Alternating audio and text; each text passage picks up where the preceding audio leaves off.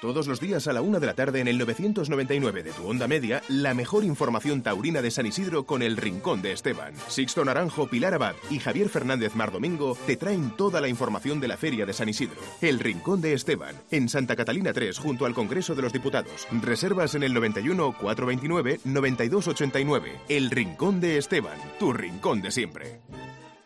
Mediodía. Cope Madrid. Estar informado.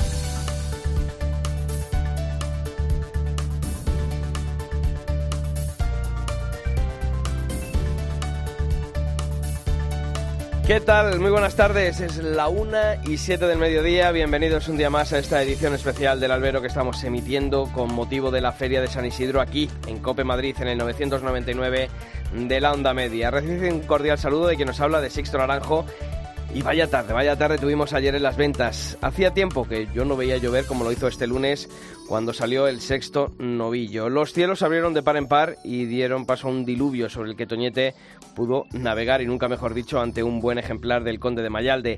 La raza que mostró este madrileño no volver nunca la cara a las adversidades eh, meteorológicas hicieron que calase su actuación en unos tendidos desiertos con el público refugiado a esas horas ya en gradas y andanadas. La oreja recompensó esa actitud. Y la otra nota positiva de este festejo fue la notable novillada que envió el conde de Mayal, de un encierro que bajó en cuanto al trapío mostrado en anteriores novilladas, pero que dio muchas, muchas opciones y que le dio dos ejemplares de alta nota, como fueron el segundo y el cuarto, además de ese mencionado sexto. No fue la tarde, eso sí, de Pablo Atienza y de Alfonso Cadaval. Tiempo tienen ambos para intentar revertir la situación en la que quedaron tras el festejo de ayer. Pilar Abad, ¿qué tal? Muy buenas tardes. ¿Qué tal, Sisto? Buenas tardes. Javier Fernández Mar Domingo, también buenas tardes. ¿Qué tal? Muy buenas, Sixto. Bueno, segunda... No te mojaste tú, ¿no? yo no. Yo la verdad es que en, esa, en ese palco de prensa, en ese palco 19, eh, yo veía y decía, bueno, pues si quiere llover, que llueva. Lo, que- lo malo fue la salida, La claro. salida, Tuvo claro. que estar esperando que yo temía. Digo, lo mismo me da aquí las 6, las 7 de la mañana en la plaza como no deja de llover, porque la verdad es que fue tremendo el... Yo hacía tiempo, eh, de verdad, que Sí, no sí, veía no. llover con esa intensidad, con esa fuerza eh, sobre Mucho la plaza de toros de las ventas. Yo Muchísimo, os yo digo, sí. había olas sobre la plaza de Sí, de sí, ventas, sí, porque no, el, veía- el ruedo no le daba tiempo a drenar, a, a tragar el agua. Con el viento que hacía, pues ya os digo, yo había un momento en el No, que adem- Toñete- Además, no sé si os pasaba en la plaza, pero a mí, por ejemplo, que estaba viendo en televisión, eh, había momentos que no se veía. O No sea, se no se veía exactamente. novillero ni al toro y decíamos, uy, era y, demasiado. Hombre, no, no es que me calase, pero sí que con el aire además que azotaba, Claro, te- incluso venía racheado y, y dentro del palco todavía ahí algunas gotas nos llevamos. Eh, sobre todo, bendita ¿no? lluvia, ¿no? Con Sí. ese triunfo. La pena es eso, que no terminas de ver bien al novillero, no terminas bien ver al novillo. Pero oye, siempre hemos dicho que la lluvia es buena para, para el toreo, ¿no? Y hemos visto muchas grandes faenas con lluvia. Y pena también, pues eh, yo creo que nos quedamos todos con un poquito de, de ganas de más del resto de, de novilleros. Y, y bueno, pues segunda novillada en San Isidro, un novillero que puntúa y vamos a ver qué ocurre, ¿no? Javi, en estos días de lluvia no es raro ver a cortar orejas, ¿verdad? No es raro. no es raro porque, hombre, a Toñete se le puso se le puso todo en contra, pero se le puso lo más importante a favor, que es el público. Y el público estuvo con él en esa faena al sexto, porque al final el toreo siempre lo decimos, el toreo es emoción y lo de ayer otra cosa no, pero emoción tuvo muchísima. Era pues la épica de, del aguacero, ¿no? Y luego que toreó, que por momentos toreó muy bien, que con la derecha tuvo, tuvo un par de series muy templadas y llevando bien al novillo. Y lo que decías tú al principio, muy buena novillada del conde de Mayalde. Puntito por debajo en, kilos, en trapío, en lo que queramos decir, con respecto a las novilladas de fuera de, del abono, pero, pero gran novillada del conde de Mayalde. A mí me gustó mucho y los novilleros, bueno, Sí, cuando no cayó la lluvia se, se les vio de otra manera a los, Sí. a los novilleros. Yo creo que ese tipo de, de novilladas hay que aprovecharlas bastante bastante más. ¿eh? Sí. Yo creo que sobre todo Pablo Atienza, fíjate que lo tuvimos aquí y yo luego veía por la noche el previo de, del canal Toros y a mí me da pena, ¿no? Porque con la ilusión que llegan estos chavales a Madrid y luego ver que esas ilusiones se quedan ahí estrelladas, pues bueno, y Pablo Atienza que estuvo muy bien en, en, Sí, vera- en verano El del pasado año pasado. cortó una oreja en la final de y novedades estuvo a punto de, de cortar la segunda. Y. Alfonso Cadaval, que es verdad que con ese segundo segundo, que a mí me pareció un novillo encastado con 20, 30 arrancadas más que potables para que en Madrid hubiese podido hacer algo más que, esa ovación finalmente que, que, recogió. Bueno, y como hacemos todos los días, hay que asomarse al kiosco para ver qué se ha comentado en la prensa del día sobre este festejo, esta segunda novia de la Feria de San Isidro. Empezamos eh, por cope.es, la crónica de Sixto Naranjo, La oreja del diluvio. Andrés Amorós en el diario ABC también hace referencia a la lluvia. Toñete corta una oreja bajo el diluvio en San Isidro. Toñete se hace hombre bajo el diluvio, Zabala de Gaserna en el mundo. Toñete y su feliz diluvio universal, firma Patricia Navarro en La Razón. Antonio Lorca en El País, la novillería, un muy serio problema. Del desencanto general al reivindicativo triunfo bajo el aguacero de Toñete, Javier López en la agencia F. Juan Diego Madueño en el español, Toñete torea despacio bajo el diluvio. Ismael del Prado en mundotoro.com titula Al pijo le gusta el barro. Trofeo al mérito de Toñete en medio de un gran diluvio. Gonzalo, bienvenida en aplausos. Y San Isidro bautiza el oficio de Toñete por Javier Fernández Caballero en cultoro.com. Pues ya sabéis que todas estas eh, crónicas las tenéis a primera hora de la mañana en nuestra web en cope.es barra toros para que las podáis consultar y nosotros aquí hacemos ese repaso todos los días a lo que ha dicho la prensa de esta Feria de San Isidro. Continuamos. Mediodía. Cope Madrid. Estar informado.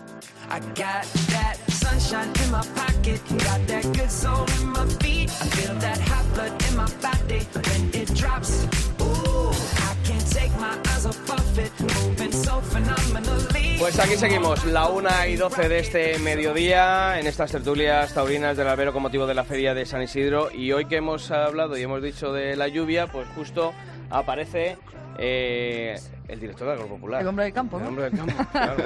No vuelvo a venir. No vuelves a venir. Me Pues parece nada. intolerable. Habría que echarlos a todos por poner música que no es un paso Ay, es encima en inglés. Es que somos muy modernos, somos, muy modernos aquí, somos muy Me modernos. voy. Te vas, vaya hombre. Ipso facto.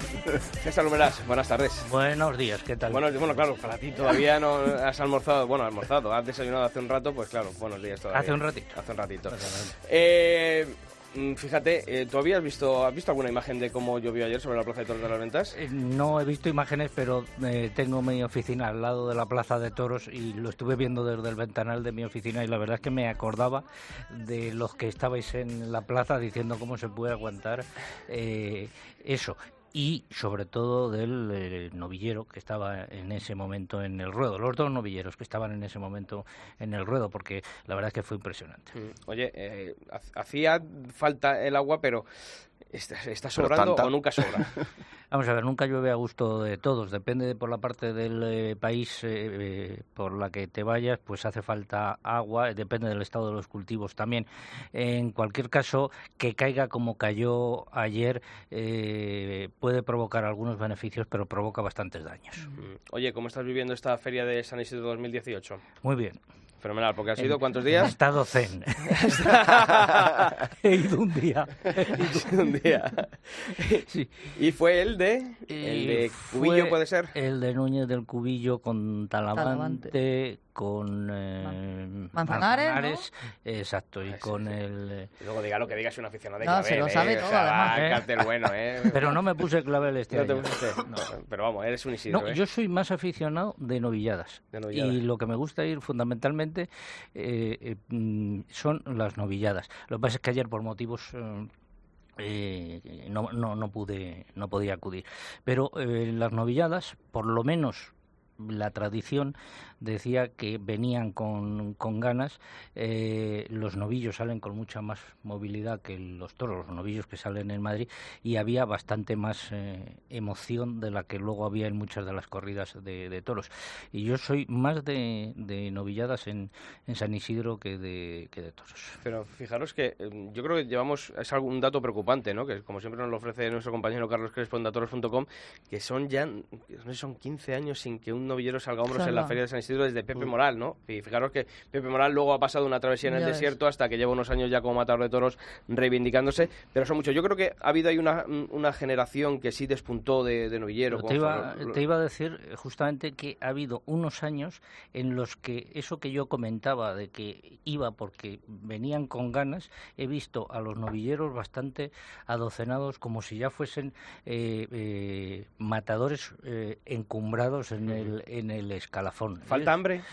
yo no sé si falta hambre eh, de triunfo, desde luego que sí, o si no vienen suficientemente rodados, o sea, han toreado mucho de escuela, mucho en las escuelas, pero poco placeados. Y cuando llegan a Madrid se encuentran con, con ese problema de la falta de, de experiencia. Lo que decimos siempre, que eh, hace años eh, tenías que torear en todos los sitios y luego ya ibas a, Madrid, muy toreado y ahora tienes que ir a Madrid para torear en el resto de plazas de España. Y pasa lo que pasó ayer, que salen animales con muchas posibilidades que se les van con las orejas puestas. Sí, quizá la crisis se ha llevado muchos de estos festejos menores que que antes eran fundamentales ¿no? para que esos chavales se, se, rodasen, porque ahora mismo las novilladas, incluso ya en las grandes ferias, César, es muy complicado ver una novillada quitando Madrid, Sevilla, Valencia, el resto prácticamente han desaparecido. Bueno, quedan las, las ferias de novilladas, eh, afortunadamente. Clásicas, afortunadamente, y luego bastantes por ahí en, en, en pueblos y ciudades eh, medianas, eh, pero sí ha bajado el número de, de, festejos a lo largo de los últimos años, con lo cual también es lógico que vengan menos placeados. la gente quiere verlo con su pueblo, pues eso, a Morante, a los toreros. Oye, mira nuestra tierra, Arévalo. que, me, mate nuestro amigo Perrino, pero claro, eh, antes eran las novilladas. Yo me acuerdo antes de pequeño mm. ver, verán mucho, bueno, y, no tan pequeño, ver a novilladas. Ahora ya con la Plaza Grande, pues, pues eso, queremos ver a Morante, a Perera, a bueno, Juli. ¿para qué hacéis una Plaza Grande? Están, preparando unos carteles desde que se inauguró la, la nueva plaza eh, de postín sobre el papel. Oye, eh, el Campo Bravo, situación actual, eh, siempre cuando te llamamos para algo en, el albero, eh, siempre es un poquito, bueno, conocer, ¿no? La, para explotar. Eh, sí, está claro. O sea, y además sin contrato, que es lo peor, que el día que nos pillen vas a ver. Ni siquiera por obra. Ni siquiera por obra. Eh, siempre preguntamos, ¿no? Porque, mm, bueno, nos ha preocupado, siempre nos, interesa conocer la realidad del campo bravo español y sobre todo tú, que eres una persona que viajas prácticamente a la semana a Bruselas, muchas veces hay que conocer, ¿no? cómo está en estos momentos la situación situación o, o, la percepción que se tiene en Bruselas de, del toro de Lidia? Eh, es, una, pregunta. Pues espérate, no, no, me la respondas todavía porque vamos, vamos, piénsatelo, ya que ha sido tan complicada. Vamos a saludar al protagonista de la novillada en el día de ayer, mientras César Lumbrera se piensa la, la, respuesta. Es Antonio Catalán Toñete. Antonio, ¿qué tal, torero? Muy buenas. ¿Qué tal? Buenas, muy buenas. Oye, enhorabuena, lo primero. Muchas gracias, muchas gracias. Oye, Antonio, eh, ¿Ya te has secado Tiene bien la voz, ¿eh? Sí. bueno, aún queda, aún alguna prenda mojada y, la verdad que una tarde pasada por agua, ¿no? Pero bueno, mereció la pena y tuvo su recompensa, ¿no? Por eso te iba a decir, bendita lluvia si, si viene con la oreja como pasó en el, en el día de ayer. Oye, mm, ¿es complicado torear bajo esa, ese diluvio eh, o, en esos momentos uno se va de, de todo y al final lo que quiere es estar, bueno, pues toreando como lo hiciste en el día de ayer ese sexto toro? Eh, bueno, la verdad que, que, se pone todo un poco a la contra, porque al final el, el agua es muy molesta, están los trastos, eh, es muy difícil manejar los vuelos, es muy difícil que no te punte, pero bueno, eh, al final uno lo que tiene que hacer es, y lo que yo intenté hacer por lo menos, y creo que por momentos me salió, es olvidarme, pensar que estoy en Madrid que lo tengo que hacer como sea, ¿no? Y que tiene que salir todo bien como sea. Y además, eh, Toñete, eh, conectar con, con, los tendidos. Es verdad que la gente salió despavorida, quedaron unos cuantos eh, valientes en, en, los tendidos, quedaba gente agrada en el palco, pero conseguir eh, que esa actuación con la que estaba cayendo, eh, que la gente siguiera interesada en lo que estabas haciendo y conseguir después que, que la gente premiara esa labor, mm, yo creo que eso es más que impagable, ¿no? Eh, bueno, la, la verdad que, que, fue para mí eh, importante porque parece que de repente se pone la, la,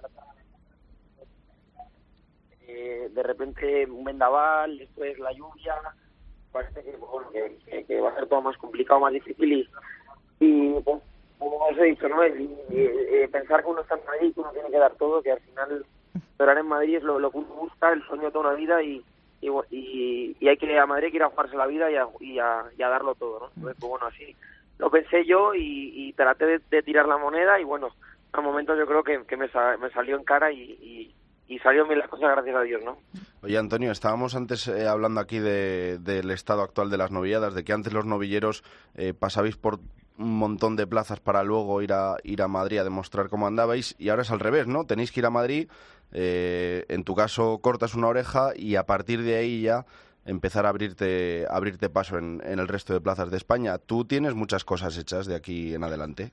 Eh, bueno, pues eh, la verdad que en, en, mi caso yo he tenido la, gran suerte de, estar eh, apoderado pues por el maestro Manolo Sánchez y, por una gran casa que es la Casa Tropera que, que siempre me, me, ha respaldado, me ha ayudado y he tenido la suerte de, de poder llegar a Madrid pues toreado y es un caso quizás excepcional, ¿no? Pero es verdad que, que a partir de Madrid, o sea, realmente eh, no tenía nada, ¿no? O sea, todo se define en Madrid todo, y todo ahora mismo, como bien decís, antes llegaban los novilleros a Madrid, pues habiendo toreado 30 o 40 novilladas, y yo tengo la suerte de que en mi caso ha podido ser así y doy gracias a Dios de que he llegado preparado, pero es verdad que muchos compañeros eh, esa situación pues no se da, ¿no? Y es verdad que, pues lo que hablábamos, ¿no? Yo ahora mismo hasta Madrid eh, tenía, es verdad que todo al principio de temporada, pero no tenía nada más hecho, ¿no? Espero que, bueno, que desde el, ayer empiece, empieza a sonar el teléfono del apoderado y salgan muchísimas cosas, ¿no? Ojalá, pero es verdad que, que ahora el punto de partida es Madrid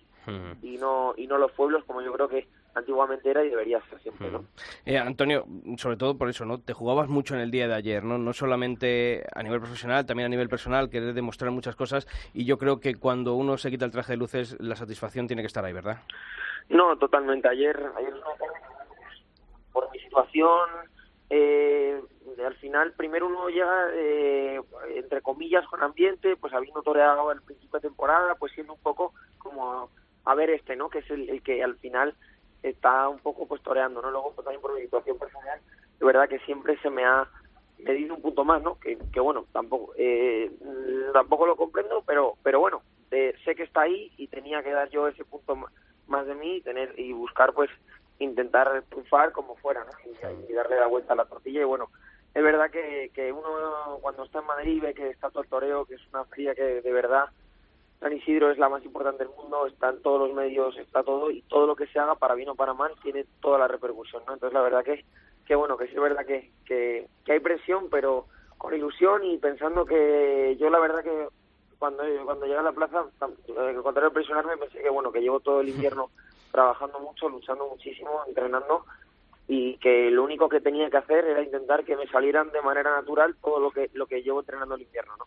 Pues Antonio Catalán Toñete, muchísimas gracias por haber estado hoy aquí atendiendo la llamada de la cadena COPE, que ojalá sirva muchísimo seguro esta oreja que cortas en el día de ayer en Madrid y que ojalá los oyentes, porque a final de feria aquí en la cadena COPE vamos a hacer eh, bueno pues un, concurso entre nuestros eh, oyentes para que decidan quién ha sido el novillero triunfador de la feria, que se acuerden de Toñete y podamos tenerte para después de la feria para entregarte ese trofeo, ¿de acuerdo?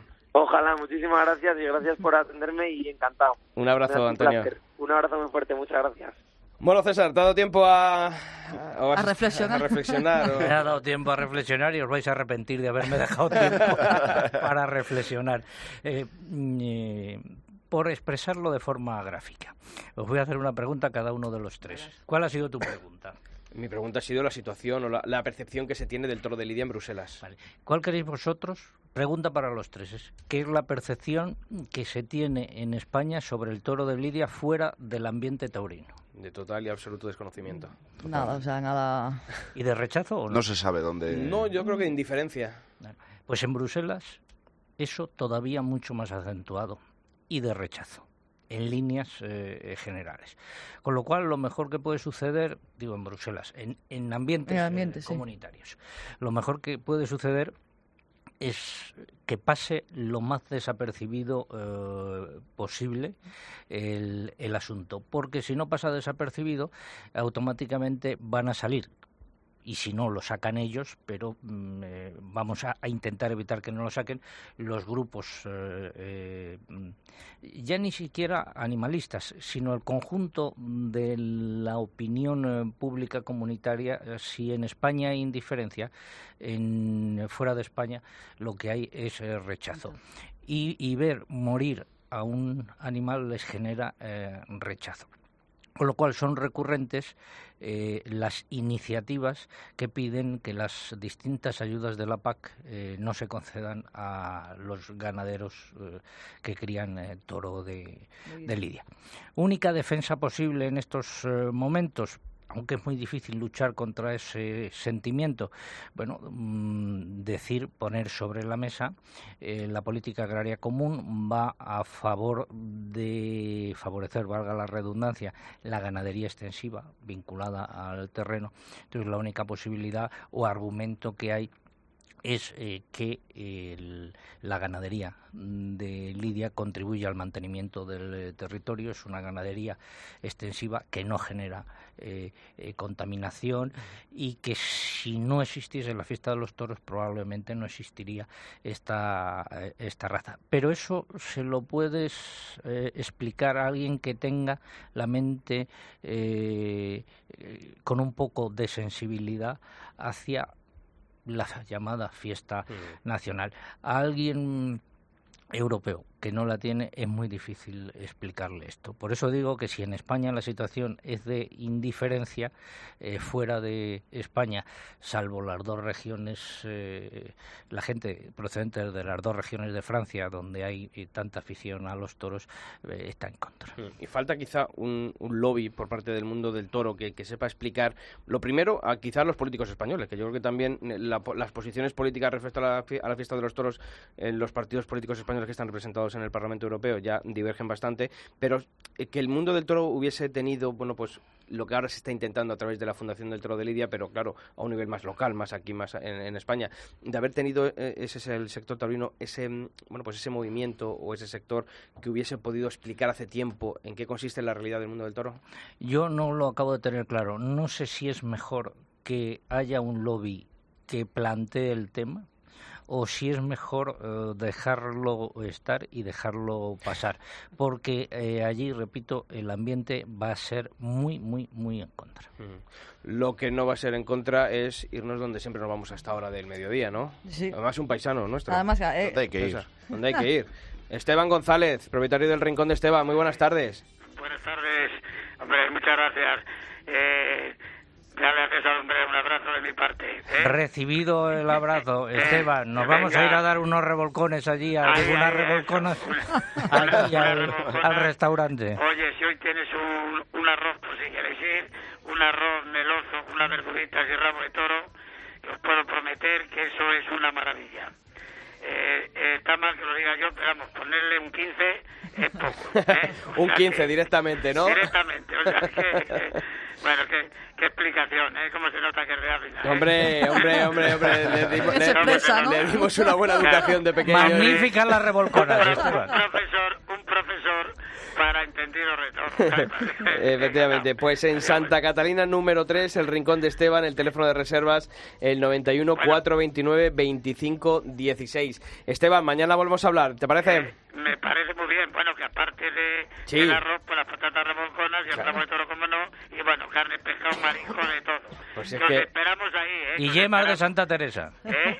Y las yemas de Santa Teresa. ¿eh? vaya menú, vaya menú. Hasta mañana, Esteban. Venga, un abrazo muy fuerte. El concurso, acuérdate. El concurso, sí. ¿Quién ha sido el torero eh, al que desbancó Diego Ventura en su eh, consecución de la decimoquinta Puerta Grande? ¿Quién tenía 14? Maestro salmantino, pero... Hay correo, hay que mandar correo arroba cope.es o toros arroba cope.es. Y que dejen también el teléfono, ¿vale? para tenerlo. Javi, hoy cartel de toreros, aunque bueno, solamente uno de Madrid, pero muy madrileño. Muy madrileños, cinco puertas grandes entre los tres, eh, que se dice pronto.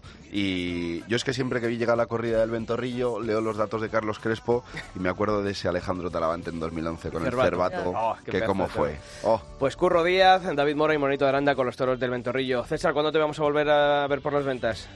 Pues eh, no lo sé. No lo sabes. Eh, Anúncialo en los carteles. Quizá el jueves. Quizá el jueves. otra vez, el de Clavel. Muchas ¿Eh? gracias por estar aquí. El de Clavel. Mira, hombre, por ver esta tarde. Venga, venga, venga. y a todos vosotros, hasta mañana en estas tertulias del albero.